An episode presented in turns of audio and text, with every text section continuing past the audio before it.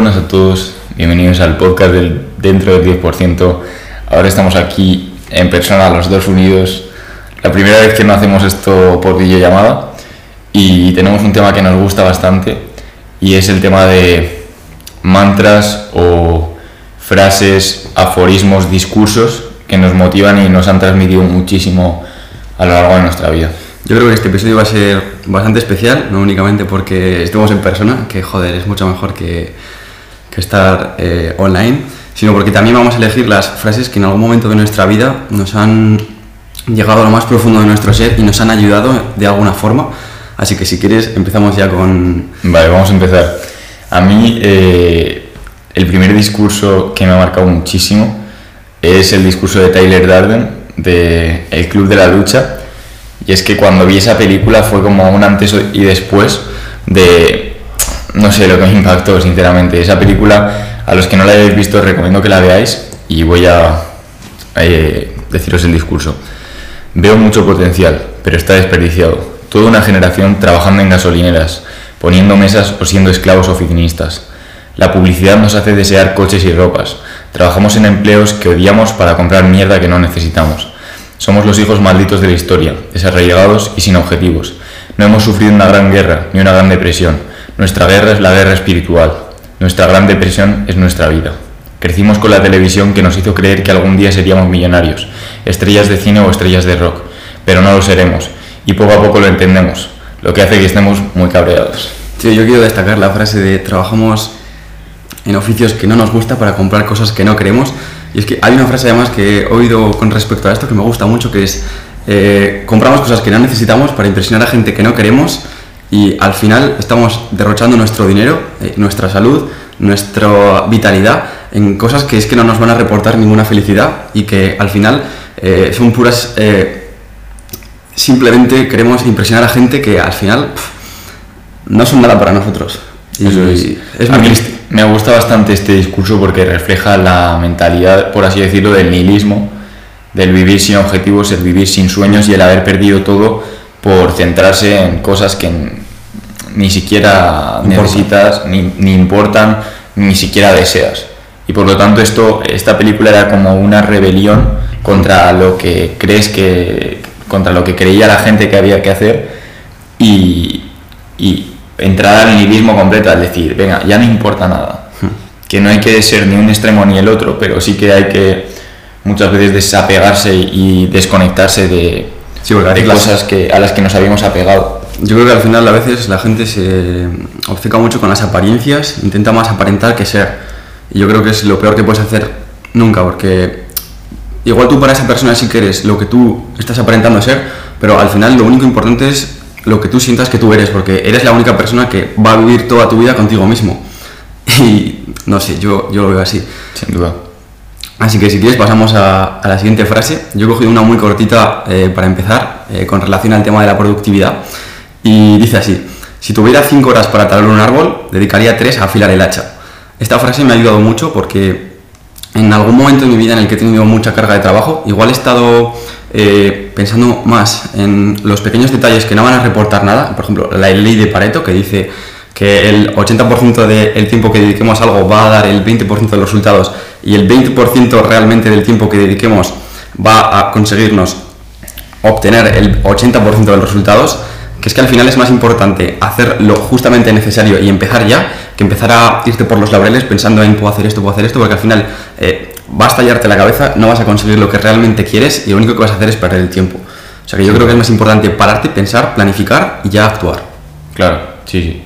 A ver, yo sinceramente soy bastante de actuar, eh, tanta planificación no me gusta tanto, pero lo entiendo, es decir, cada uno tenemos eh, cosas que nos funcionan mejor, a mí en sí me funciona mejor no planificarme y, bueno, pero realmente también hay que decir que cuando Pascu me dijo lo de planificar el día entero, por horas y tal, eh, sí que fue muy productivo, pero a mí no me da tanta satisfacción personal el, el, tenerlo todo completamente planificado y tal, pero sí que, a ver, sí que veo que tiene bastante valores. O tener una hoja de ruta en la cabeza, ya. que no sea escribirlo todo, pero más o menos saber por dónde vas a tirar, no ir a lo loco y sí, no sé. Sí, sí, a ver, sí, porque si no luego estamos metiéndonos completamente en el nihilismo, es decir, claro. el, el, bueno, vivimos solo el momento actual y no hay más objetivos, no hay más vida. Eh, vamos a morir, eh, no tiene sentido la vida y tal. Entonces, a ver, no, no, me refiero, no me refería yo al otro extremo completamente, me refería al hecho de, pues tú seguir tu intuición y realmente momento a momento decir qué es lo que más deseo ahora mismo, qué es lo que más quiero, qué es lo que más... Y si eres capaz de no engañarte a ti mismo, es, buen, es buena manera de hacer las cosas. Si, si te ves que te engañas mucho a ti mismo, que no consigues las cosas y tal, eh, ya es mejor considerarse una disciplina más, más tocha. Pues eh, yo ahora mismo, yo la siguiente que tenía sí que es una larga, eh, pero creo que es bastante interesante y es un texto que escribió, leí en filosofía en una asignatura que tengo, que es de las únicas que me gustan, la verdad. Y, y es un texto que, que, nos dieron de José Ortega y Gasset opcional, pero la verdad es que esto es un fragmento del texto y me pareció una pasada. Y es lo que escribió José Ortega y Gasset, que era un filósofo de 1800 algo, o 1900, que bueno, esto lo dijo hace, hace bastante tiempo y, la verdad es que me, me llenó, me, me, chocó bastante y me gustó bastante. El porvenir de España depende enteramente de vosotros, los niños españoles. Y dentro de vosotros, niños españoles, depende enteramente de que aprendáis o no aprendáis una cosa. ¿Sabéis cuál? Esto que habéis de aprender y cultivar en vosotros exquisitamente, niños españoles, es lo que en mayor grado faltaba a nuestros padres y nuestros abuelos ¿Sabéis qué es? Ah, una cosa que parece muy sencilla. Esta, distinguir entre personas. No ignoréis que con el ejercicio y adiestramiento consigue el hombre perfeccionar incalculablemente su capacidad de distinguir. El pintor llega a notar la diferencia entre colores que a los demás le parecen iguales. El músico distingue las más leves divergencias entre los sonidos. Para el que es catador de vinos, como fue el padre de Sancho Panza, no hay dos vinos iguales.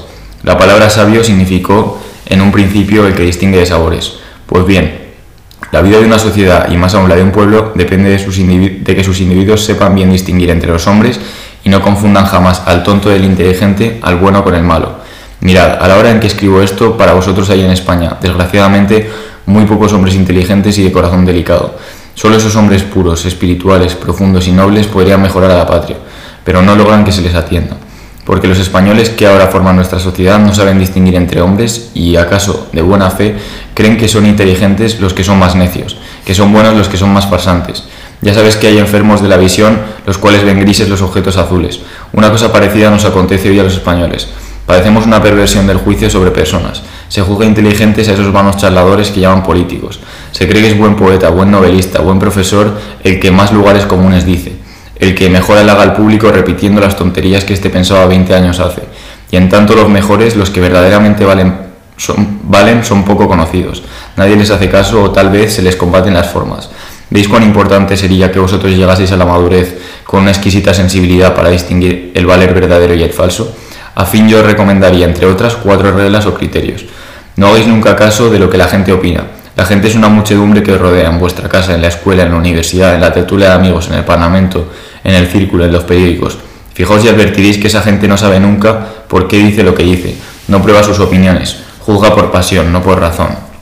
2. Consecuencia del anterior. No os dejéis jamás contagiar por la opinión ajena. Procurad convenceros, huid de contagios. El alma que piensa, siente y quiere por contagio es un alma vil, sin, sin vigor propio. 3. Decir de un hombre que tiene verdadero valor moral o intelectual es una misma cosa con decir que en su modo de sentir o pensar se ha elevado sobre el sentir y el pensar burgales. Por esto es más difícil de comprender, y además lo que dice y hace choca con lo habitual. De antemano, pues, sabemos que lo más valioso tendrá que parecernos, al primer momento, extraño, difícil, insólito y hasta enojoso. 4.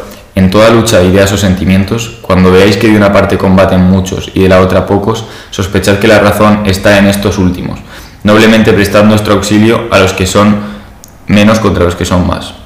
Buah, me ha gustado muchísimo. ¿eh? Además es que ha tocado muchísimos temas.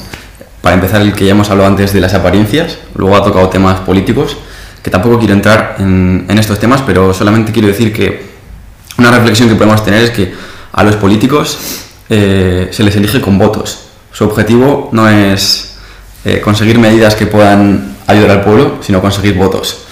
Entonces, igual a esto habría que darle una vuelta de tuerca porque sí, no van de la mano. Lo principal eh, que sacaría yo de este texto es el hecho de que es muy importante saber distinguir a la gente y saber quién es bueno y quién es malo y quién tiene valor o no y ver que no que donde se arrastra toda la gente, porque la atención de la gente, la atención de la gente, cuando una persona tiene toda la atención, se le percibe como valioso. Y eso no tiene por qué ser así, eso es una trampa que nuestra psicología eh, nos hace. El pensar que para, bueno, para sobrevivir eh, tenemos que ir a donde vaya la gente. Y eso ahora mismo no necesitamos ir a donde vaya la gente para sobrevivir. Y tenemos otros valores como la verdad, que no, la verdad y la justicia que no necesariamente van a estar donde esté todo el mundo.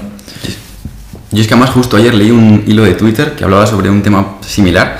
Era una chica, una científica, que llevaba más de 15 años estudiando, había publicado más de 100 artículos en un montón de revistas, había escrito libros, había viajado muchísimo por muchísimos laboratorios de todos los países súper prestigiosos y estaba criticando un poco esto, que en España al final eh, ella, que cualquier persona que vea su currículum diría que es eh, súper inteligente, ella lo decía como excelencia, eh, nadie la veía ya como una excelencia, sino que era estas personas a las que han puesto a dedo en ciertas posiciones a las que se les ve como excelentes y para las que ella tiene que trabajar, porque ella no es suficientemente excelente.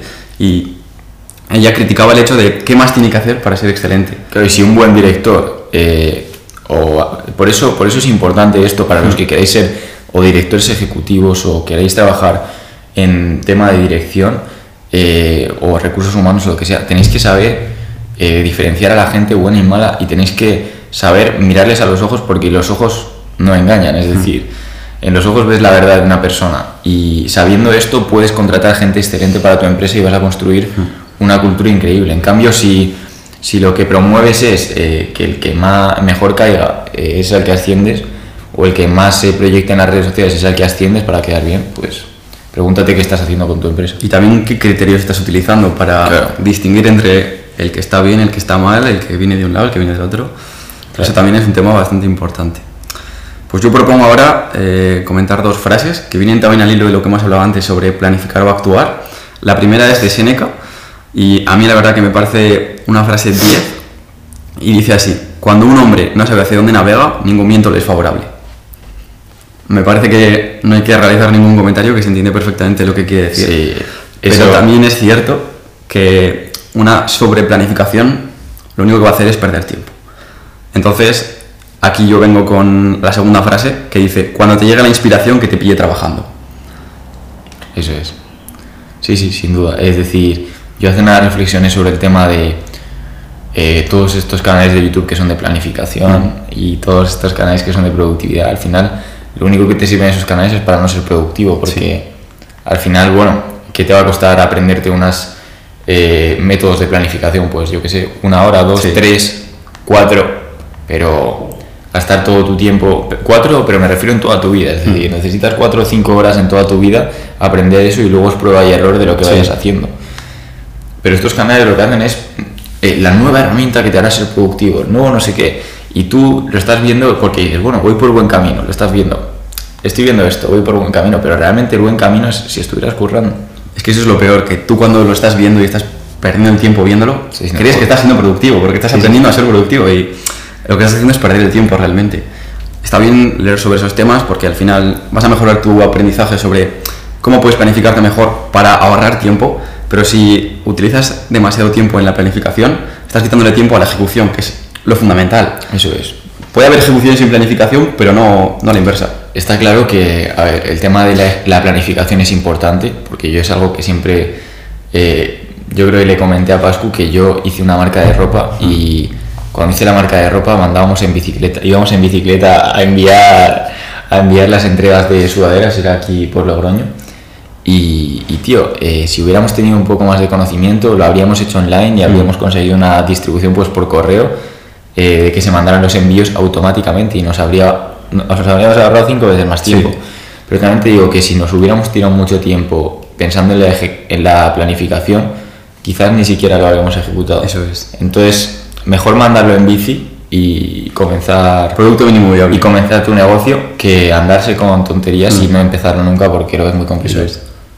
Esto me recuerda un montón a lo que hablamos al principio del podcast, que siempre decíamos, y es algo que aprendí de ti eh, el año pasado, y es tú lánzate con el primer producto que pueda ser vendible, obtén rápidamente feedback del consumidor y mejóralo. Y entra en ese bucle feedback, mejorar, feedback, mejorar. Y al final obtendrás el producto de calidad, pero no puedes esperar hasta tener un producto de 100% la calidad que tú quieres, porque si no, para cuando lo consigas, ya se te ha pasado el tren. Eso es.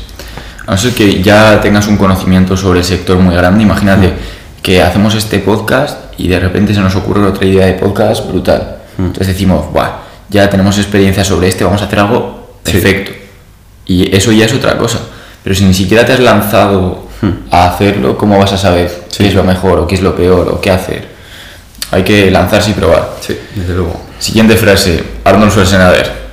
Eh, nunca tuve un plan B. Odio tener un plan B. Cuando dudas de tus posibilidades es muy peligroso porque empiezas a pensar de la manera equivocada. Si mi plan A no funciona, tengo un plan B y cada segundo que dedicas a pensar en el plan B es energía que le quitas al plan A. Y es importante entender que rendimos mejor si no tenemos una red de seguridad en cualquier ámbito de la vida. A la gente le gusta tener un plan B porque tiene miedo a fracasar, pero la realidad es que no hay que tener miedo al fracaso porque no hay nada malo en fracasar. El fracaso te hace mejorar y no hay nadie que no haya fracasado en algún aspecto de su vida. Todos fracasamos y no pasa nada. Lo que no es de aguanto es fracasar y no levantarse porque es una actitud de perdedores. Si fracasas, levántate tantas veces como sea necesario. Muy bueno. Y es que toda la razón, porque al final si estás pensando en el plan B, es porque sabes que el plan A no va a funcionar. Y es mejor ir con todo, sin darle una opción al plan B, pero si ves que es muy difícil que eso ocurra, seguir con el plan A. Eso Yo es. lo veo así. Sí, sí. Es decir, tío, eh, es que si no dedicas toda tu energía y todo tu amor, por así decirlo, a algo, eh, es que es difícil que es difícil que triunfe porque tú ya vas con la mentalidad de que va a fracasar y la gente lo huele. Es decir, es como yo hay gente que yo, yo siempre me he fijado en la gente que, que está enamorado de una chica o que le gusta una chica y él en su subconsciente sabe que esa chica le va a rechazar. Es decir, sabe que va a pasar completamente de ella. Pero sigue teniendo dudas y hay cosas que le hacen pensar que igual le gusta esa chica. Y aún con eso se lanza a la chica Sí. y, y la chica le, le rechaza. Pero la chica quizás le rechaza porque ve eso en él.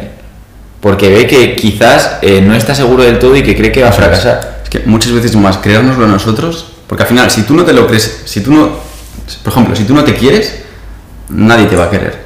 Porque primero, para tú querer a otro, tienes que quererte a ti mismo. Pues esto Menos igual. igual es que igual es Bueno, la excepción, pero La excepción, sí. Pero pues esto es igual. Si tú no crees en ti mismo, ¿quién va a creer en ti? sí. O sea, si tú no eres el primero que cree en ti, en lo que tú puedes conseguir, no tiene sentido que nadie crea en ti, porque no les vas a dar un motivo para que crean en ti. Ya, la actitud, tío. Y al final muchas veces eh, no conseguimos cosas por ponernos nosotros mismos barreras. El miedo al que dirán, el qué pasará, el mira este lo que está haciendo. Y también muchas veces empiezas haciendo algo, todo el mundo te critica o te señala, se ríe y luego te preguntan cómo lo has hecho. En el, y de hecho, sobre esto. Sobre el tema del gimnasio vas a hablar, ¿no? Ah, sí. No, no. Ah. Mira, te voy a sorprender. A mí alguna vez me ha pasado. Eh, sobre esto, eh, algo que parece que no está tan relacionado, pero lo está. Me leí un libro que se llama Impro, que es de improvisación, Sí. que trata, pues, como del teatro, de la improvisación en el teatro. A mí me interesan muchos temas. Este es uno de, uno de ellos. Y habla, es un libro que no solo es de improvisación, sino que habla mucho del estatus. Y dice que mucha gente cuando sale a actuar o sale a dar un discurso público, se achica adrede, se encoge adrede y se pone como nervioso, da la sensación de estar nervioso, sale torpe, patoso, para que en el caso de que le salga mal la presentación sea una victoria. Entonces es asumir, el, cuando asumes el papel de bajo estatus, lo curioso es que la gente te ve como bajo estatus y por lo tanto te aplauden. Y por lo tanto tú te- tienes más reconocimiento de jugar el papel, por así decirlo, de bajo estatus. Pero sin embargo, si tú juegas el papel de alto estatus, eh, si te sale mal, la gente como que se ríe de, mira, va tan confiado y ni siquiera tiene nada. Pero si, por ejemplo, tú vas con el papel de alto estatus y lo haces bien, eso es elegancia, porque confías en tus posibilidades y lo haces bien. Y yo, sinceramente, esto no es un blanco ni negro, es decir, no es mejor asumir bajo ni alto estatus.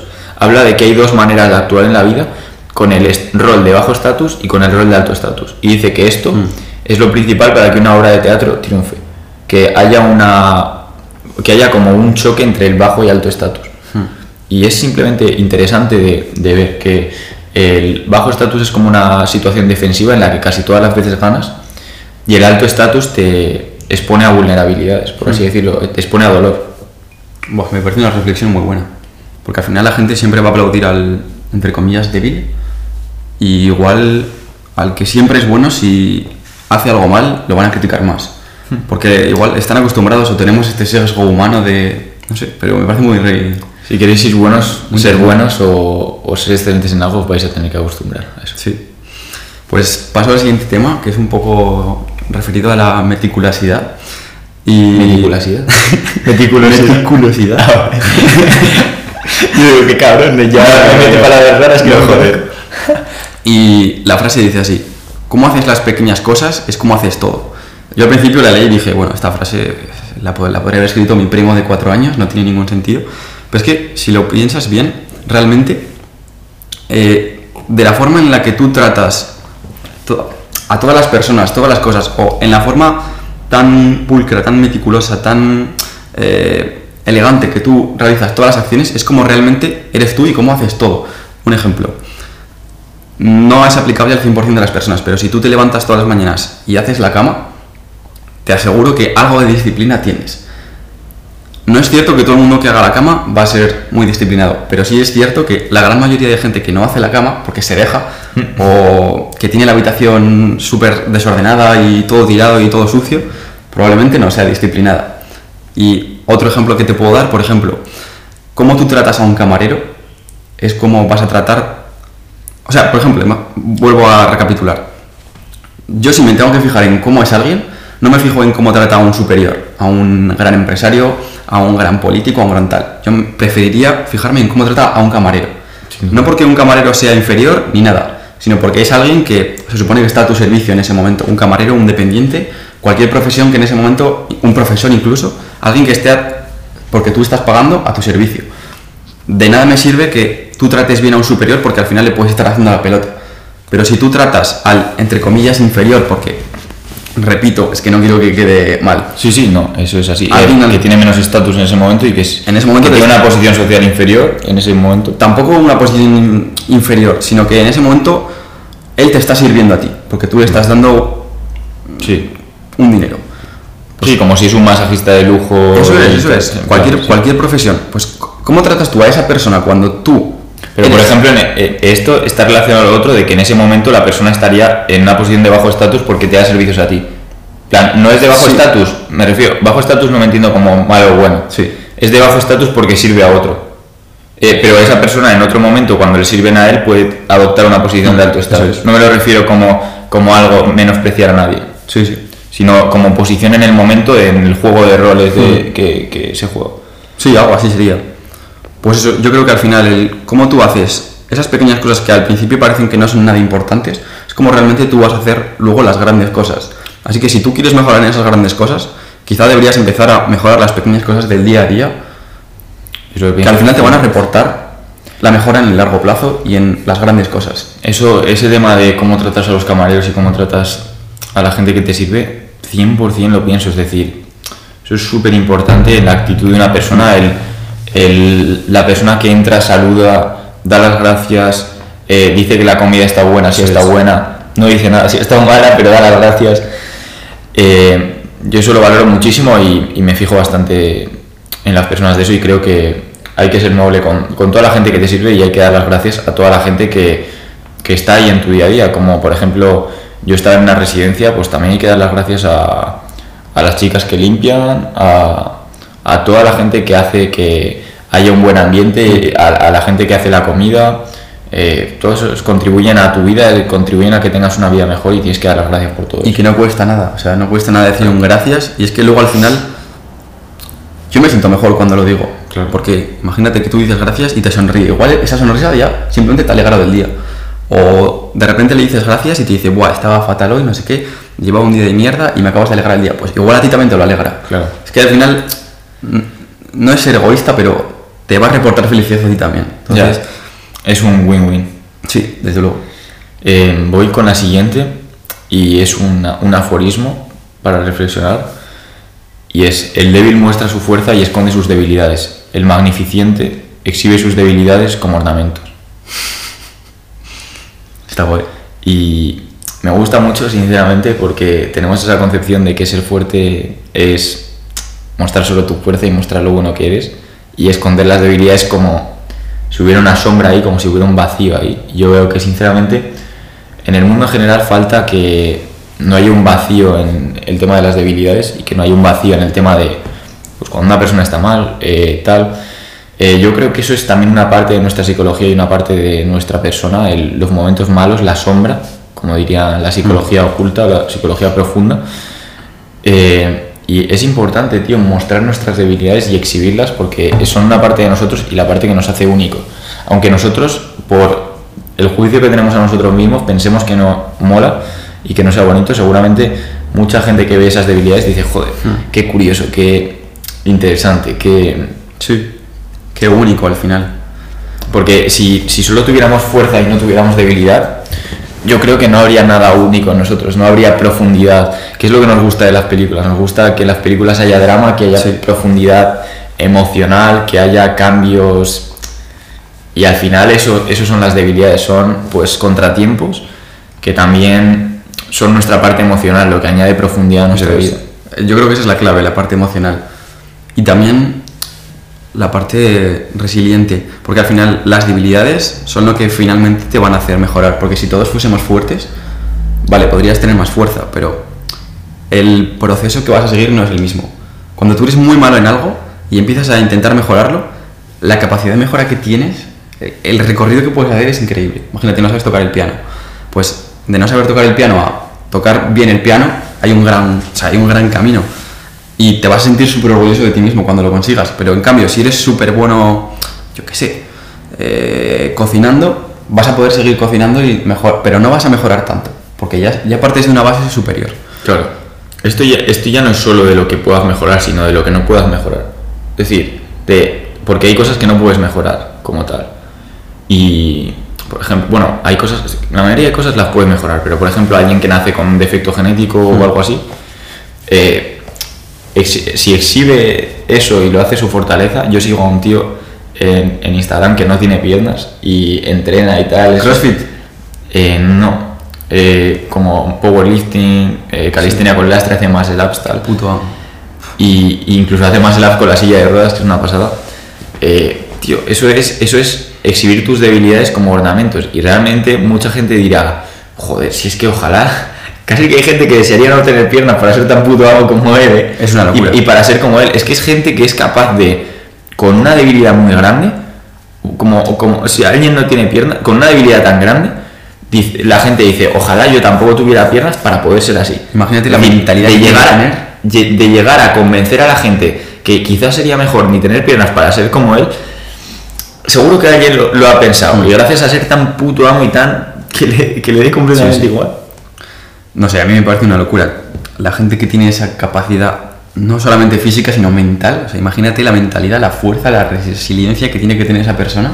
Eso es. Todo lo que ha tenido que pasar y cómo lo ha conseguido sobrepasar. A mí me parece increíble. Y gente que incluso con una cazuela en la cabeza dices, hostia, en plan, es la última moda, me voy a poner una cazuela en la cabeza. Gente que, que con una cazuela en la cabeza te hace, te hace querer llevar una cazuela en la cabeza, esos son los que muestran sus debilidades como ornamentos. Mira, esta frase que acabas de comentar no tiene mucho que ver con la que se me acaba de ocurrir, pero la he visto un poco relacionada. Y es que la leí hace, hace no mucho y dice que dile al débil que es fuerte y lo verás hacer fuerza. Al final nosotros a veces eh, estamos jugando nuestro rol, nuestra, nuestro papel en la sociedad que creemos que estamos viviendo, estamos también, yo creo que muchas veces no somos nosotros mismos, sino que estamos actuando como si fuésemos eh, el papel que se nos ha otorgado en esta sociedad. Por ejemplo, eh, en un grupo de amigos, uno es el gracioso, otro es el tonto, otro es el tal. El gracioso siempre va a ser el gracioso y cuando venga va a ser el gracioso, va a actuar del papel de gracioso. Pero igual si ese gracioso se va por ahí a otro país, se encuentra a sí mismo y ve cómo realmente es, igual dice, Buah, pues esas cosas que me hacían gracia cuando, cuando estaba en mi grupo de amigos, quizá no me hacen tanta gracia. Quizá quiero tirar más por este camino. Se encuentra a sí mismo o asume un papel nuevo. También es verdad. Sí, sí. Que al fin y al cabo, como, eh, como nuestra mente cambia tanto eh, y como cambiamos segundo a segundo, al final estamos cada momento asumiendo un papel nuevo y cada, Me ha gustado ese punto de vista. Claro, es, Es que, verdad. es que no se sabe si realmente te encuentras a ti mismo o asumes un papel nuevo porque quieres escapar de todo. Puede ser. Y luego, lo, lo que está claro es que la mierda siempre vuelve. Sí. Y, y te y en unos años vas a ver si has asumido un papel o si realmente es tu verdadero yo. Buah, es muy interesante esa reflexión. ¿eh? Vale, me ha gustado. Pues, ¿le das tu Sí, le doy otra. Vale. Eh, esta frase que me apunté es con respecto al miedo. Muchas veces eh, todos tenemos miedo a algo y muchas veces sentimos como ese miedo nos paraliza, nos impide hacer lo que realmente queremos hacer. Y yo en estas situaciones en las que a veces me encuentro, por suerte cada vez menos, porque cada vez, lógicamente con la edad, la experiencia te vas abriendo más, vas consiguiendo nuevas cosas y vas quitándote todo, toda esa mierda al final. Yo en esas situaciones intento repetirme esta frase que dice, el miedo es una reacción y el coraje una decisión. Al final el miedo está siempre ahí, eh, lo, va siempre a existir en ese momento, siempre tu cabeza te lo va a estar recordando, pero es la actitud que tú tomas frente a ese miedo lo que te va a hacer dar el paso o no dar el paso. Yo- Y yo creo que eso es lo verdaderamente clave, tu actitud. O sea, sí, tener claro que el miedo está, pero decir, vale, el miedo está, pero yo también estoy y voy a conseguir sobrepasarlo. Ya ves. A mí me gusta ver el miedo como activación. También. O imaginártelo como que te has tomado una droga y estás flipando. Este, te has tomado una droga y estás flipando, dices. ¿Sabes? Entonces, si lo ves como que te has tomado una droga y estás flipando, dices, vale, solo la droga. No, no soy yo. Sí, sí. Entonces puedes seguir y, y- y tener coraje independientemente del miedo. Si lo ves de esa manera es como una manera divertida de verlo. Aunque no sé si te haría tanta gracia cuando, cuando tienes miedo, pero... Hostia, pero. uf. A ver, está bien porque al final es una herramienta que tienes tú que te ayuda a sobrepasarlo. Claro. Pero es que si, si lo piensas, creo que lo hemos hablado en algún podcast. El miedo es necesario. Sí. Simplemente por la, super- sobre- ah, la supervivencia humana. El miedo. Si no, hubiéramos tenido, si no hubiésemos tenido miedo cuando nuestros antepasados, nos hubiesen matado los leones, nos hubiesen matado los lobos. Es necesario para poder correr, para poder huir, para poder sobrevivir. Aunque desde el sentido puro sí que es una droga el miedo. Porque se liberan neurotransmisores, es como meterte una droga. Es una droga. Así que bueno, el miedo es una droga. Eh, conclusión. Eh, vale. Eh, siguiente frase del Rey Lear eh, de Shakespeare. Una obra de teatro que me marcó muchísimo, sinceramente. Y es esta frase. La estupidez del mundo es tan superlativa que cuando nos aquejan las desgracias, normalmente producto de nuestros excesos, echamos la culpa al sol, la luna y las estrellas, como si fuésemos canallas por necesidad, tontos por coacción celeste, granujas, ladrones y traidores por influjo planetario, borrachos, embusteros y adúlteros por forzosa sumisión al imperio de los astros, y tuviésemos todos nuestros vicios por divina imposición. Sí. Esta frase me gusta mucho y representa muchas veces el tema de eh, poner, poner la- nuestra percepción y nuestra visión del mundo en, el- en lo externo y decir, nada, son los demás los que me hacen Claro. no ser bueno.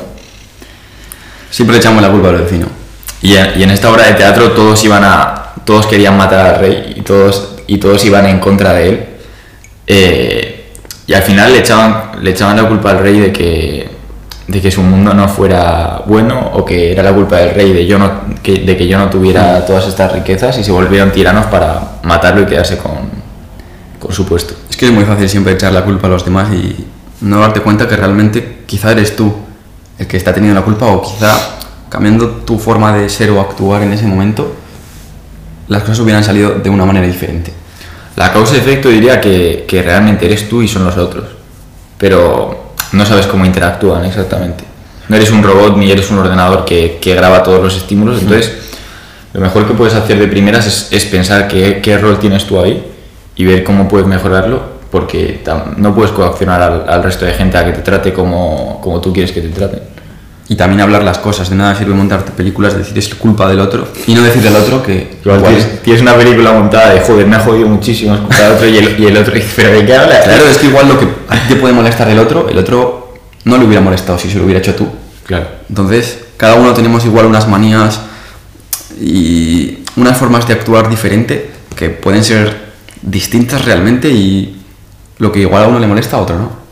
Sin duda. O sea que yo creo que eso habría que, que tenerlo en cuenta. Vale, pues ya que hemos hablado antes del miedo, eh, voy a pasar a otro tema y luego volvemos si quieres a- al miedo otra vez. Y esta frase es un poco con- controvertida. Eh, hay gente que igual le puede picar, eh, pero yo creo que De Marco la voy a hablar y luego la comentamos. Dale a un hombre débil buena comida, sexo abundante y entretenimiento barato y acabarás con su ambición. No sé qué opinas tú de esta yo, frase. yo no lo veo controvertida, yo lo veo claro, es decir, eh, joder, realmente creo que, que la, la pobreza y, y realmente el malestar son maneras de luchar más fuerte de lo que nunca habrías imaginado que podías luchar. Es decir, el caer completamente o, o te mata completamente y te hunde o te hace luchar más fuerte que nunca hayas luchado. Tampoco puedo hablar desde experiencia porque nunca he estado en sí, nunca he sido un vagabundo y nunca he estado en esa situación, pero soy, soy capaz de imaginarme que eh, una persona vagabunda que esté en esa situación, para salir de ahí es muy complicado salir, es decir, es increíblemente complicado salir de ahí. Y para salir va a tener que luchar más fuerte que nadie, que, que nadie haya, haya luchado. Sí. Mucho más fuerte que cualquier persona de clase baja que tiene su casa y bueno, es un pasito más. Pero directamente estar en la calle, tener cero euros y tener cero... Es decir, no, no- es como tener un punto de partida muy malo. Tener poca higiene, eh, no poderte presentar bien. eh, entonces es muy complicado. Y, y si a esa persona se lo dieras todo, sin esfuerzo realmente, diría, bueno, ya está, en plan, eh, he estado aquí sin hacer nada y de repente ahora soy, soy una leyenda, soy el puto amo. Entonces no, no le llevaría ese estrés que le hace luchar por... Tener, yo digo, ganas de comerse el mundo. Igual, o sea, yo esta frase la relaciono con, vale, hay personas que por su propio carácter, cuando tienen sus necesidades cubiertas, ya se contentan con ello y no quieren conseguir más o mejorar ellos mismos y simplemente se contentan con vivir esa vida, que lo veo perfectamente, si ellos son felices así, lo veo perfectamente, pero yo creo que para poder realizarte tú, para poder vivir realmente, porque yo creo que mucha gente, bajo mi punto de vista, eh, le entierran a los 80 años pero muere a los 30, porque no Sí. hacen nada con su vida, es todos los días la misma rutina, me levanto, bueno, no me voy a meter con nadie, pero yo lo veo así, el, si únicamente estás cubriendo tus necesidades, no te estás nutriendo como debes nutrirte, y no hablo solo de la comida, eh, no me voy a meter tampoco con Telecinco, porque tampoco lo veo mal si al final es lo que hablamos siempre. Sí. Si basas toda tu vida en consumir ese tipo de programas y no haces nada más, es que tampoco quiero darle bola a ese tema, pero A ver, yo, yo sinceramente... yo creo que eh, eso es simplemente un entretenimiento. Con solo ver los hábitos que tienen ahora, de la mayoría de gente les veo cómo van a ser cuando tengan 40 años. Sí, Y me duele. Porque, y espero equivocarme, la verdad, pero...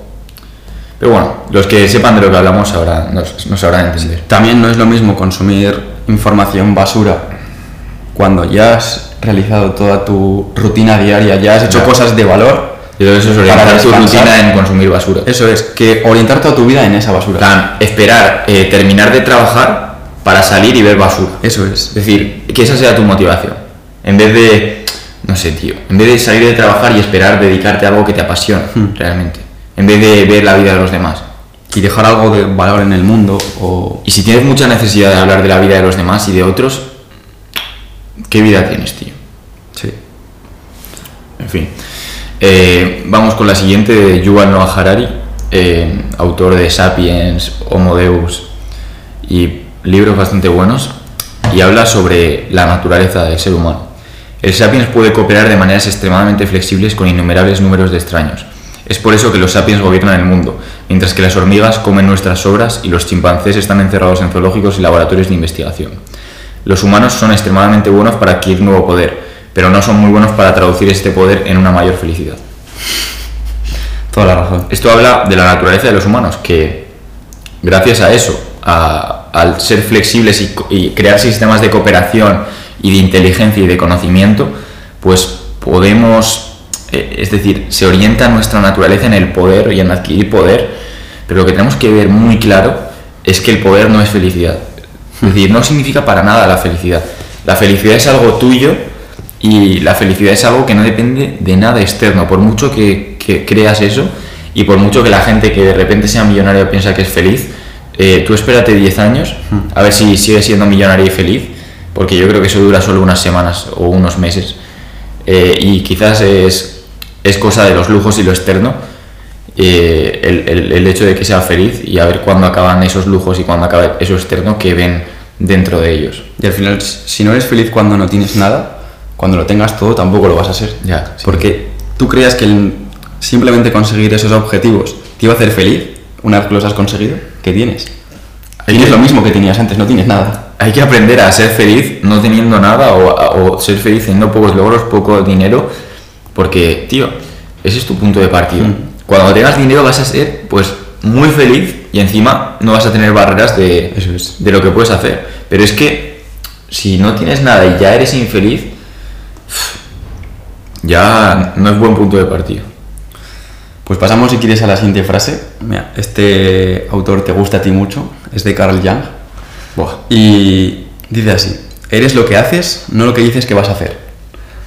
Sin duda. Es decir, eso 100%. Es decir, el ser como tal es lo que haces. Luego puedes, puedes tener en la cabeza mucha mierda, eh, muchos pensamientos raros, mucha. como todo el mundo, la verdad. Pero realmente lo que te define no, son, no es toda esa mierda. Lo que te define es si esa mierda te controla a ti. Todos tenemos, yo creo, un conocido o sabemos de alguien que lo único que hace es hablar de yo hago esto, yo voy a hacer esto, yo hago esto, y luego nunca, nunca lo ejecuta, nunca lo hace. Al final, que es pura habladuría y cero ejecución. Ah, voy a estar, voy a estar ocho meses entrenando siete días a la semana y voy a tener un cambio físico increíble. A las dos semanas se lesiona. Ah, O deja de pues, entrenar. Igual esto no era para mí. Y como ese ejemplo con todos los ámbitos de la vida. Sí. Voy a montar una empresa, voy a estudiar inglés, voy a sacarme una carrera, voy a no sé qué. Si no lo haces, si no empiezas a hacerlo, nunca lo vas a hacer. Y sobre esto yo creo que es importante una palabra italiana que me gusta mucho que es expresatura, que la expresatura es el arte de hacer las cosas elegantemente, sin que parezca que te esfuerzas. El hecho de mientras entrenas, que parezca que no te está costando, el hecho de que mientras trabajas, no presumes de que estás trabajando muy duro, tú simplemente trabajas con elegancia, porque ahora la, la cultura moderna se ha convertido en un, un escaparate de lo que cada uno hace, de, mira, yo trabajo muchísimo, no sé qué. Yo creo que debería ser al contrario. Eh, ¿En qué momento encontramos elegante el que una persona esté trabajando mucho y guau, soy el puto amo, work, work, work hard, hustle? Eso, eso es una gilipollez, es decir, eh, parece, es decir, eso es de tontos, el, de- el decir, wow, estoy trabajando muy duro, no sé qué. Yo creo que hay que tomarse la vida con elegancia y hay que tomarse lo que hace uno mismo como algo de uno mismo eh, y no darlo a los demás para decir, mira, soy el puto amo, estoy trabajando un montón, soy máquina. Eso es como, no sé, tío, es lo mismo que, que hablar, es, es lo mismo que esto de hablar que vas a hacer algo pero no lo haces, tío. Si tienes tiempo para compartir todo lo que estás haciendo, no estás haciendo tanto. Y también, ¿para qué hablar con palabras pudiendo hablar con hechos y resultados? Eso es, a mí me gusta eso. que al final van a dejar una huella muchísimo mayor y la gente es lo que realmente va a recordar. Porque las palabras las dices, las oyen y se van. Los resultados van a estar siempre. Sin duda. Pasamos a la siguiente si quieres. Uy, Venga, pues le doy otra. Ya que hemos hablado de miedo, eh, vuelvo ahora con un jugador de hockey que se llama Wayne Gretzky, que dice así, fallas el 100% de los tiros que no lanzas. Otra vez el tema de la paralización por miedo, parálisis por análisis, todo Sí. este tema que, que hay que dejarlo ya, porque no, no reporta nada. O sea, ¿qué consigues teniendo miedo y al final te estás excusando todo el rato en lo mismo y, y igual estás cayendo en hablar y no hacer? Os propongo la regla de los tres segundos. Eh, la regla de los tres segundos consiste que cuando en la cabeza se te ocurre algo que quieres hacer, cuentas hasta tres y lo haces. Sin pensar en nada. Sin pensar en nada, es decir, sin reflexionar. Y eso lo que te hace es quitarte el pensamiento y hacerte actuar. Que te acostumbres a simplemente actuar. Y no obsesionarte con lo que digan los demás. Seguro que a mucha gente le puede resultar bastante útil. Paso con otra porque este tema ya Hmm. lo hemos hablado un poco antes y yo creo que... eh, una frase de Leonardo da Vinci y es la de que aquel que no castiga la maldad ordena que se haga. ¿Qué opinas? Muy profunda, ¿eh? Muy profunda. Buah. Me cuesta hasta procesarla. Ya. Pero me parece muy interesante. Esto es básicamente, a mí se me ocurre que, por ejemplo, tú estás andando por la calle, vas por un parque y ves y ves un novio que Sí. le ha metido un tortazo a su Es el ejemplo perfecto. a su novia y que le está gritando. Y tú dices, bueno, ya se arreglarán ellos. Eres cómplice. Es, es problema de, de- de esa pareja. Bueno, yo no, no voy a hacer nada. Y tío, tú estás siendo. Que sí, que no hay que meterse en sí en la vida de los demás. Pero tú no sabes si es su novia, Hmm. si es un tío que la acaba de conocer y es un, un, un gilipollas que no le deja irse y no deja marcharse, tío, aunque tú tengas miedo, Sí. aunque tú tengas miedo porque el tío parezca agresivo o tal, yo creo que hay que tener un sentido de justicia y decir, eh, ¿estás bien? ¿O qué estás haciendo? Sí. No sé qué. Bueno, si... Y, y luego si, si se pone chunga la cosa, llamas a la policía o lo que sea, o, o- pero, pero al menos tienes que saber que no estás contribuyendo a eso. O alguien hace... Tío, a- alguien hace un comentario racista, ¿sabes? Y puede, puedes una persona hacer un comentario racista y que lo diga como humor. Y entonces te ríes, bueno, te parece gracioso. Pero es que hay gente que no lo dice de manera humorística y que habla y que es racista, pero no, no por, por humorísticamente y por la coña, sino que lo dice de verdad. Y profundamente tiene esa creencia. Entonces, tío, lo, lo, lo que tienes que hacer es decirle, tío, ¿cómo andas diciendo esas, esas mierdas, tío? Eres gilipollas. No puedes, no puedes ser cómplice y reírte de un gilipollas que piensa de esa manera porque, porque realmente piensa así. Sí. Y no porque lo diga de coña. O hace comentarios, eh, yo que sé, hablando mal de las mujeres, como, ¿sabes? También machistas, pero no de humor y de coña, sino gente que profundamente lo siente de esa manera y que tiene odio hacia las mujeres. Tío, eh, hay que, ahí, ahí si no castigas la maldad, estás ordenando que se haga y estás contribuyendo a una manera de pensar que, que- que se tiene y a una manera de actuar que, que si tú no, no dices, ya está, tío. Eso es. O, o- o tú no dices, tío, eh, ¿cómo te estás tratando así a, a tu novia? No, no puedes tratar así a tu novia. Es que al final todos somos ciudadanos del mundo y si, por ejemplo, tú quieres vivir en un mundo justo, real, con valores, con personas reales, de verdad, que se castigue lo malo y que se potencie lo bueno. Si tú no actúas eh, con respecto a estos valores y tú no realizas la función que tienes que realizar viviendo en ese mundo, el mundo nunca va a ser como tú quieres que sea. Entonces yo siempre creo que si tú quieres cambiar algo, lo primero que tienes que hacer es predicar con el ejemplo. Y no, hay una frase muy buena que dice, eh, si quieres que se coma, no, es así, pero viene a ser el caso, si quieres que se coma de una determinada forma, no digas cómo hay que comer, predica con el ejemplo y come como hay que comer. Eso es. Eh, yo, sinceramente, puedo decir que de las cosas que más me arrepiento eh, en esta vida, que realmente no son tantas porque he aprendido a ver que, que no merece tanto la pena arrepentirse, pero sinceramente, de lo que me sigo arrepintiendo es cuando he visto algunas situaciones que yo pensaba que eran injustas y no las he castigado. Y no, y no he tenido los huevos de, de- actuar y decir, ¿qué cojones haces, tío? O, o alguna situación de esas que vea, que, que veo que digo, joder, tío, es que ahí hay que actuar, porque, y de, y de verdad luego me duele en el corazón no haberlo hecho y, y ya siempre que veo una situación así, actúo, porque es que si no, luego voy a tener un dolor en el corazón de, de- de pensar qué puede haber pasado o qué... No sé, tío. Eh, sinceramente, muchas veces, tío, eh, un tortazo a, a una a, a ciertas personas le, es algo que les puede sentar bastante bien eh, si actúan de una manera incorrecta y, y hay que castigarlo. Por ejemplo, esto me recuerda al tema del bullying en el instituto, por ejemplo. Sí. Cuando igual cinco personas se metían con uno, igual tú no actuabas en ese momento por miedo a que esas cinco personas, en vez de meterse con ese uno, se metan contigo. Pero igual el hecho de que únicamente tú te metas con el que realmente lo está causando, hace que los otros cuatro realmente piensen, vale, es que tiene toda la puta razón. Se están metiendo con este chaval y este tío es gilipollas. Yo nunca he seguido el juego al bullying Y se para ese juego. Nunca he seguido el juego al bullying y de hecho siempre he estado en contra de los que hacían bullying y yo no he ido con gente que hacía bullying por muy populares que fueran en el momento, por muy tal, porque yo solo odio y siempre, por así decirlo, para mí a los que a los que jodían, eh, yo, yo estaba de su parte porque me parece algo bastante feo y me parece que a, la clase contribuir con la risita y todo eso, lo único que hace es hacerlo peor y están siendo todos cómplices.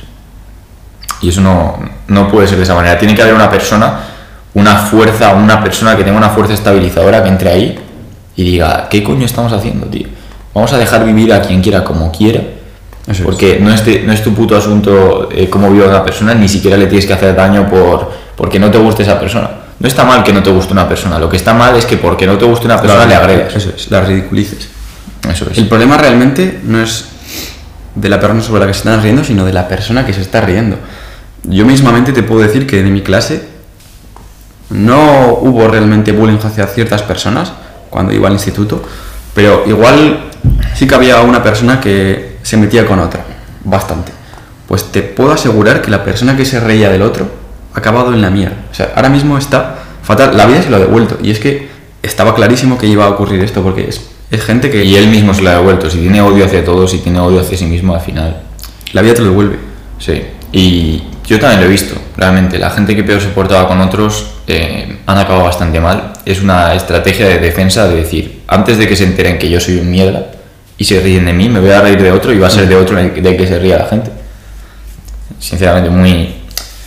Eh, os, os, os pido que reflexionéis sobre esto y que, y que lo veáis en vuestro día a día, no seáis cómplices. No os mantengáis callados, da igual, da igual que te peguen una hostia por, por defender una causa justa. Sinceramente, yo creo que merece la pena de que si te tienen que meter una hostia por, def- por tú defender una causa justa o tienes que acabar mal por defender una causa justa, tienes que decidir acabar mal por eso. No puedes cagarte y, y quedarte quieto y no hacer nada, porque luego si consigues defenderla, eh, estarás orgulloso y habrás hecho el mundo un lugar mejor, aunque sea una mínima parte del mundo. Es el papel que tienes tú en el mundo y es el papel que puedes cumplir en el mundo de manera directa. Sí. Y, y hay que hacerlo. Lo veo totalmente igual. Pues pasamos, si quieres, al siguiente tema. Yo propongo hablar sobre ambición con esta frase que dice, no es el tamaño del perro en la lucha, sino el tamaño de la lucha en el perro. Y es que yo creo que muchas veces sobreestimamos lo que podemos hacer en un día e infravaloramos lo que podemos hacer en un año. Sí. Y realmente si tú, tienes muy claramente consciente y grabado en tu cabeza lo que quieres conseguir, al final lo vas a conseguir. Sea al año, sea a los dos años, a los tres años, lo vas a conseguir. Sí. Quizá eh, un ejemplo súper extremo, de pequeño todos queríamos jugar al fútbol en primera división, jugando en el Real Madrid, en el Fútbol Club Barcelona, pero realmente de todos esos chavales que quieren jugar a fútbol, ¿cuántos realmente lo quieren?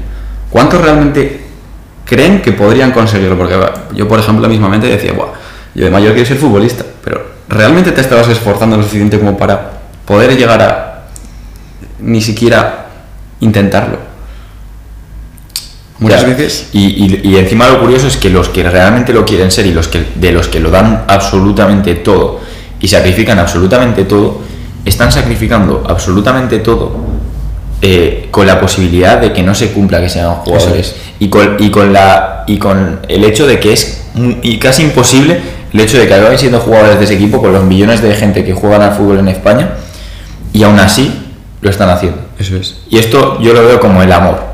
Eh, tú estás enamorado de una persona y te entregas completamente a esa persona, eh, independientemente de, de si esa persona luego te vaya a querer o no, y si, es- y si ese amor vaya a ser correspondido, tú vas a por esa persona que, que quieres, y si no te es correspondido, bueno, pues yo lo veo como esto. Te entregas completamente al fútbol, eh, ves que es tu pasión, y quizás el fútbol no te lo devuelve. Realmente el amor es hacia ti. En ese momento tú lo que más quieres es jugar a fútbol o estar con esa persona porque te reporta algo que el resto no te reportan.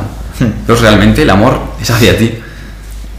Y mira, en relación a esto, voy a comentar otra, fase, otra frase que, muy bien, está muy bien tener ambición de querer conseguir cosas, pero claro, para eso te tienes que esforzar un montón. Entonces, la siguiente frase viene a representar cómo puedes conseguir lo que tú te propongas. Dice así, éxito no es hacer cosas extraordinarias, sino hacer cosas ordinarias extraordinariamente bien. Ya ves. Me gusta bastante también. Yo creo que no hay que comentar nada con respecto a esta frase que habla por sí sola bastante bien. Pues sí. Así que pasamos a la siguiente. Eh, este es también otro texto bastante profundo. Como podéis ver, me encantan las cosas profundas y me encantan así los textos que hacen reflexionar y que hacen, no sé. Entonces voy a, voy a leeros este texto de David Deida, eh, un autor de espiritualidad y tal, que la verdad es que me flipa. Austeridad significa elimi- eliminar las comodidades y los cojines de tu vida, las cosas que te llevan a acomodarte y dormitar. Aparta cualquier cosa que te haga perder tu filo. Nada de periódicos ni revistas, nada de televisión, ni caramelos, ni galletas, ni dulces, nada de sexo, nada de caricias. No leas nada mientras comes o te sientes en el retrete. Reduce el tiempo de trabajo al mínimo. Nada de películas, ninguna conversación que no trate solo la verdad, el amor o lo divino. Si asumes estas disciplinas durante unas semanas, así como cualquier otra que te haga dejar atrás tus monótonos hábitos personales, tu vida queda- quedará libre de las distracciones rutinarias. Lo único que quedará será el filo que has estado evitando con tu rutina cotidiana. Tendrás que afrontar la incomodidad y la insatisfacción básicas que forman la textura oculta de la vida. El desafío de vivir tu verdad, en lugar de esconderte de ella, te vivifican. El sufrimiento sin adorno es el compañero de la cama del crecimiento masculino. Solo conectando íntimamente con tu sufrimiento personal podrás sentirlo y seguirlo hasta su fuente. Cuando pones toda tu atención en el trabajo, la televisión, el sexo y la lectura, no penetras tu sufrimiento y su fuente permanece oculta. Tu vida queda tan estructurada por los medios que empleas para dejar de lado el sufrimiento que raras veces te permite sentir. Y en cuanto tocas la superficie de tu sufrimiento, tal vez en forma de aburrimiento, abres rápidamente una revista o agarras el mando a distancia. En lugar de eso, siente tu sufrimiento, descansa en él, abrázalo, haz el amor con él, siéntelo tan profundo y completamente que lo penetres y llega a su temido origen. Casi todas las cosas que haces, las haces porque tienes miedo a morir. Y sin embargo, morir es exactamente lo que estás haciendo, desde el momento de tu nacimiento. Dos horas de absorción en la retransmisión de una final deportiva pueden distraerte temporalmente, pero esta realidad básica sigue vigente. Naciste como un sacrificio y puedes participar en él disolviéndote en la entrega de tu don o puedes resistirte, lo que te causará sufrimiento. Eliminando la red de seguridad de las incomodidades de tu vida, tienes la oportunidad de hacer caída libre en ese momento, situado entre el nacimiento y la muerte, atravesando el agujero de tu miedo hacia la apertura imperturbable que es la fuente de todos tus talentos. El hombre superior convierte su vida en este sacrificio de amor espontáneo. Muy bueno. Yo me quedo sobre todo con lo que he relacionado a. Supongo que estás en un concierto. Tú puedes hacer dos cosas en ese concierto. Estar con el móvil grabándolo, enseñándoselo a tus amigos, o realmente disfrutando del concierto. Yo sí que pienso que muchas veces somos muy adictos a la tecnología y dejamos de disfrutar realmente al 100% una conversación con un amigo por estar a la vez con el móvil, contestando a otras personas que igual eso lo podrías hacer en otro momento. O igual estás simplemente, como decía en, el texto, comiendo. Y realmente no estás saboreando la, saboreando la comida. Simplemente estás comiendo, nutriéndote, pero estás dedicando tu atención a otra cosa. Y muchas veces eh, se nos pasa el tiempo volando porque no somos conscientes del día a día, del momento presente, sino que estamos en piloto automático haciendo cosas eh, distraídos con un montón de notificaciones que tenemos, un montón de distracciones que lo único que hacen es alejarnos de lo realmente importante que es lo tangible, lo personal, lo emocional. Y ya no solo eso, sino escapar de nuestro dolor eh, no queriendo aburrirnos y queriendo ocupar nuestra vida y queriendo hacer cosas para escapar, por así decirlo, de nuestro sufrimiento. Yo es eso con lo que me quedo. Y también nos diría que reflexionáis si estáis haciendo cosas para escapar de vuestro sufrimiento o, porque realmente estáis entregando algo o estáis dando algo que, deseáis y estáis haciendo algo que deseáis o es para escapar. Quiero que la gente que esté escuchando esto se lo pregunte. Me parece muy bueno. Vale, pasamos a la siguiente frase que dice, si tuvieras 86.400 euros y alguien te quitara 10 euros, ¿tirarías los 86.390 restantes para vengarte? Pues bien, tienes 86.400 segundos al día. No dejes que de negatividad arruine el resto.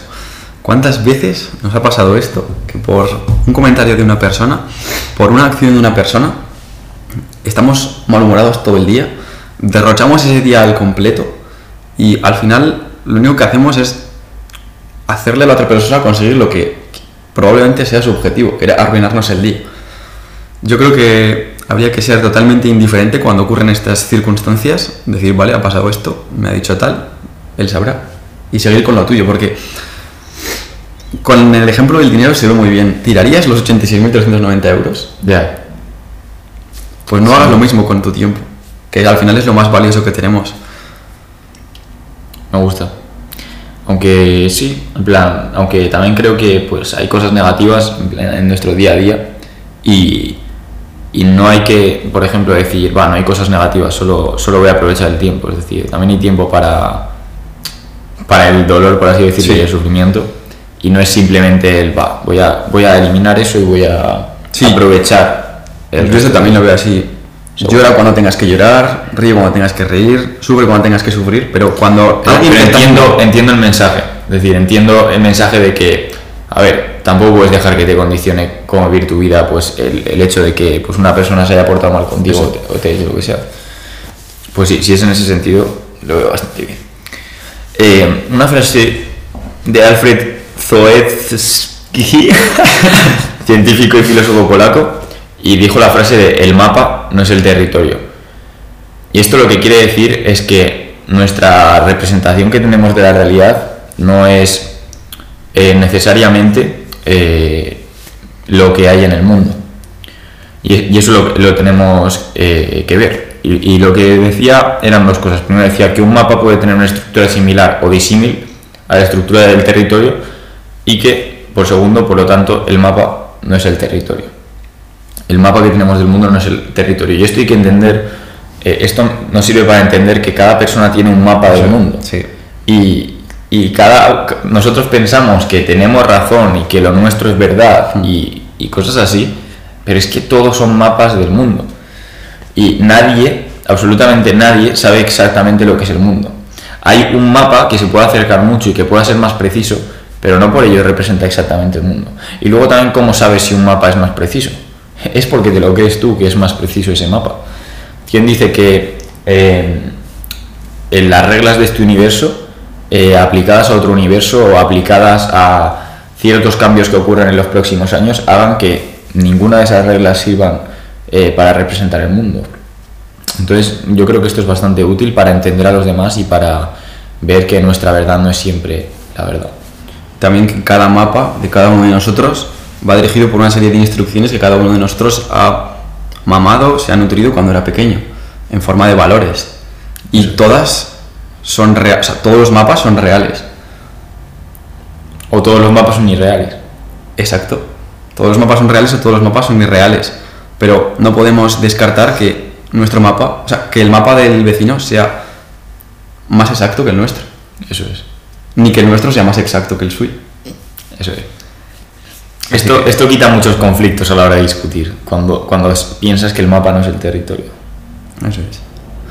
Vale, pues las dos siguientes frases que quiero comentar juntas. eh, la primera es muy friki, eh, es sobre la disciplina y es una frase que yo le escuchaba siempre eh, decir a, a un doctor en el momento en el que se estaba preparando el MIR. Es un doctor que además es culturista y que tiene una agenda súper apretada y yo lo llevo siguiendo bastante tiempo. Eh, es una persona que se levanta a, la- a las 5 de la mañana para poder estudiar porque estaba en la carrera de medicina. Tenía además otros proyectos con grandes marcas de suplementación, grande, una industria muy grande que él mismo formula productos para ella. Y además tenía un canal de YouTube, eh, divulgaba ciencia por Twitter, por Instagram y demás. En definitiva, una persona muy ocupada y con muchos planes en el día a día. Eh, la frase que él dice es así, la fábrica de excusas está cerrada.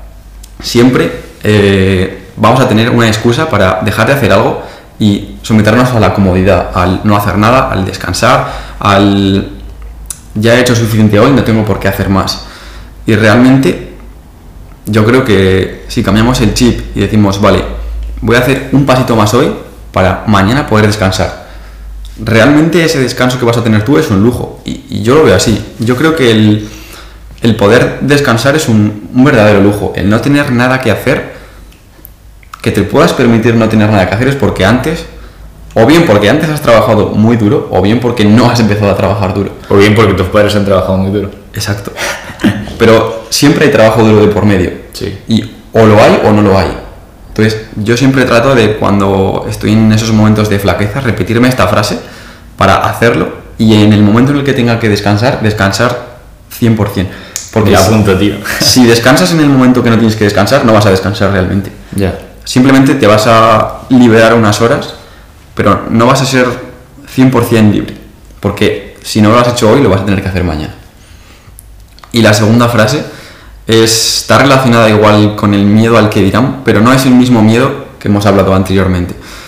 Y a mí esta frase la verdad es que me ha ayudado muchísimo porque soy una persona que se exige muchísimo a sí mismo y la, com- la comento y luego, luego hablamos sobre ella. Si eres la persona que más te exige, no te preocupará lo que los demás puedan pensar de ti. Sí, esta, esta te la he oído muchas veces. Esta yo la repito muchísimas veces y realmente lo creo. Si tú eres realmente el mejor en algo, da igual lo que hagan los demás, que nunca van a llegar a tu punto, da igual lo que los demás esperen de ti, porque siempre vas a sobrepasar esos estándares si los tuyos están más altos. Me gusta. Buena, tío. Eh, yo la última frase que ya tenía es de Alicia a través del espejo, de Lewis Carroll. Eh, y esta frase es, es- es- Este libro es un libro muy profundo que, que realmente... Bueno, y una película muy profunda que entran muchísimo en la psicología de las personas, en el, en el tema del subconsciente, en el tema de las creencias. Y la frase es, no tiene utilidad volver al ayer porque entonces era otra persona. Constante evolución. Eso es, constante, Constante evolución y constante cambio. Entonces no podemos compararnos. Y si nos comparamos también con nuestro yo anterior, nos estamos comparando con el yo distorsionado que recordamos. No nos estamos comparando tampoco con el yo real. Por eso también, relacionado con lo de que el mapa no es el territorio, eh, al compararnos con nuestro yo pasado, nos estamos comparando con la memoria que tenemos distorsionada de nuestro yo pasado. Que cada vez que lo recuerdas se distorsiona más. Y porque en cada punto distinto tienes unas creencias distintas y tú igual, a ver, te acuerdas románticamente de, de cómo vivías hace dos años y, y si te metes justo, vuelves al pasado y te, te metes en la persona que vivía hace dos años, se sentía como una mierda y muchas cosas que ahora te sientes mejor y tal, tú te estabas sintiendo como una mierda, pero tenías algunos momentos que ahora recuerdas y que son guays para ti. Y ese recuerdo puede estar condicionado por un montón de cosas. ¿No te ha pasado alguna vez que estás hablando de algo que has... un recuerdo con otra persona? Tú estás comentando la versión que tenías sobre ese hecho, la otra persona te da su versión. Realmente tu versión después de esa conversación va a ser diferente. Ya, vas sí, a sí. tener más puntos de vista y vas a ver cosas que antes no veías. Pues con esto lo mismo. Sin duda. Vas a ir evolucionando, vas a ir adquiriendo no nuevas habilidades, pero vas a cambiar tu forma de ser, tu forma de pensar, tu forma de actuar. Y realmente van a cambiar también tus recuerdos sobre lo que has vivido. Es una pasada. Me parece muy interesante. Es una pasada. Yo creo que podríamos dejar el podcast aquí. Sí. Ha sido muy interesante escuchar todas estas frases y comentarlas. Y si a la gente le gusta, podríamos, podríamos repetir con, con más textos. Sí, la verdad es que ha sido un podcast bastante profundo y que me ha flipado. Realmente estos son los que me apasiona hacer, Sí. en los que entramos en la psicología y los que entramos en, en las creencias y en las que damos metáforas y herramientas pues para que naveguéis realmente vuestra mente y el mundo y veáis realmente lo que deseáis hacer. Y, y yo creo que esto entra súper alineado con los valores que tenemos en este podcast y espero que os haya encantado. Ya el primer podcast que hacemos en persona Pero no será el último. y, nada, me ha gustado un huevo, ¿eh? que, sea, que sea en persona. Me ha gustado muchísimo. y un saludo. Hasta la Adiós. próxima. Y suscribiros.